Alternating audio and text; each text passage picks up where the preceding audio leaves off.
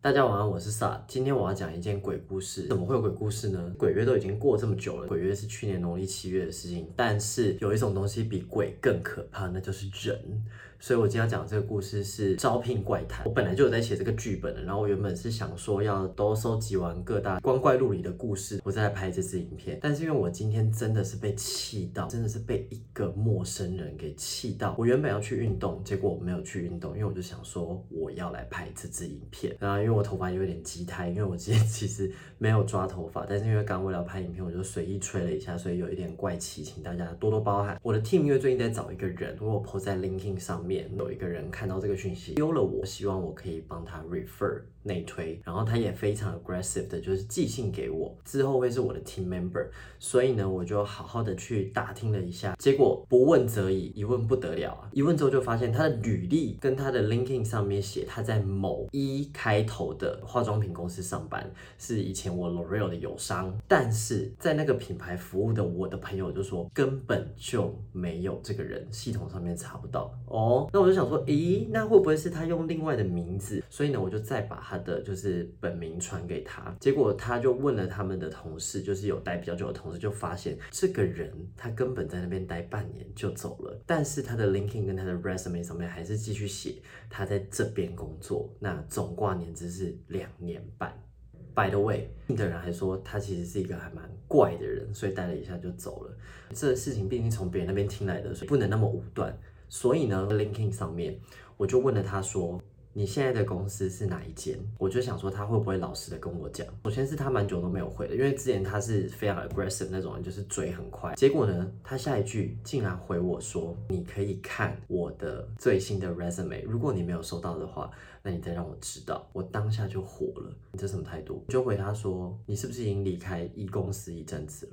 他就回我说：“哦，对，不好意思，我可能放到我旧的履历了。你当我是三岁小孩吗？你当我是第一天出来混吗？你觉得这种理由骗得过我？你如果今天你是付错履历，为什么 LinkedIn 上面不 update？为什么你不说你离开公司？这分明是欺骗行为！我当下非常火大，然后我就回他说：那你为什么不 update 最新的经验在你的 LinkedIn 上面？我觉得这就是欺骗行为。我坦白的跟他讲，这是欺骗行为。”然后我请他之后不要再联络我了，这大概就是故事的发展。我就想说，小姐，你有这么天真吗？第一个是不知道我以前在 L'Oreal 上班吗？你觉得这个业界会大到我根本打听不到你的消息？这是第一。第二，他也是台大毕业的，而且恰巧他跟我是同一年从台大毕业的。请问一下，我认识的人是有这么少吗？要打听到你这个人还不容易吗？那你今天如果你是个聪明人，你发现这样的事情之后，你还会做？这样的事情，并且在我疑似我已经发现到你有欺骗行为的时候，你还做这样的一个解释，他其实不是第一次来找我了。那第一次的互动是，他就忽然贴了一个公司的职缺给我，然后我就满头问号，请问你贴给我是要干嘛？然后就问他说，你到底要做什么？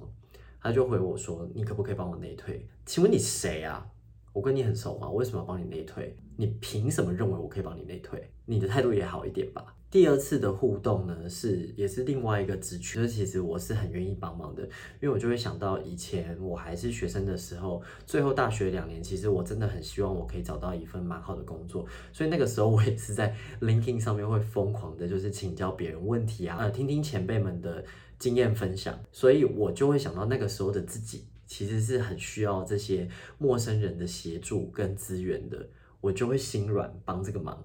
殊不知你就懂了吧？我在这个心软的状态之下帮了这个忙，最后发现是个诈骗集团的时候，那我的火自然而然就会开到最旺，烧到最旺，气到尿。我只能说打铁要趁热，骂人。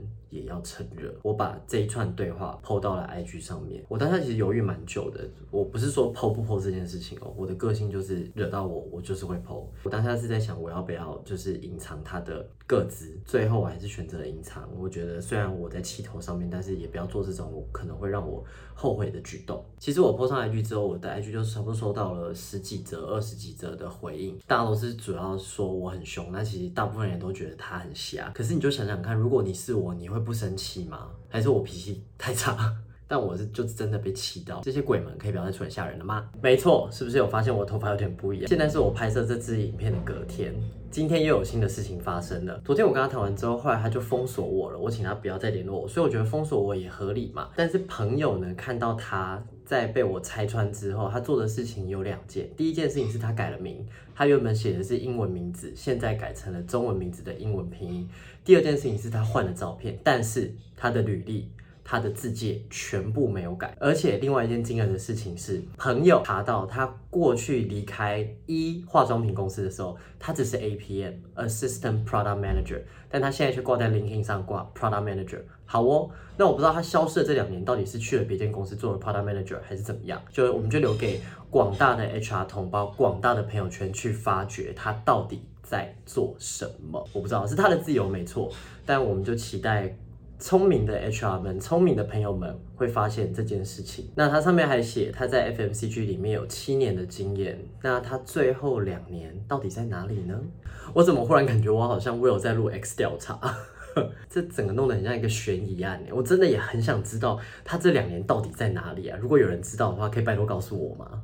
然后再来聊聊其他案例吧。当你的公司有职缺出来的时候，所有跟你不熟的人都会变得跟你妈，所以就有那种超级不熟的朋友，忽然就来跟你寒暄问暖。但是我真的觉得越长大，我越受不了的是，先跟你寒暄一阵子，然后那个寒暄的手法非常拙劣，就是只是聊两句，就忽然说，哎，那你们公司有那个新的缺，这种我就觉得拙劣，非常拙劣。你要不呢，就是你完全不寒暄。你就嗨，我可不可以请你帮个忙？我觉得那种开门见山的，我反而超级无敌欣赏。你就直接告诉我说你对哪个职缺有兴趣，然后可以怎么帮你。那我就觉得谢谢你，就是节省我的时间，我还不用在面前假寒暄。反正呢，透过这次内推之后，我也不会跟你联络，或你也根本没有想要跟我联络吧？那就算了，别演了。或者是你就想说这也是个很好的机会，重新跟我交朋友。那好，那拜托你演好全套可以吗？Fine OK，我们就当它是个缘分。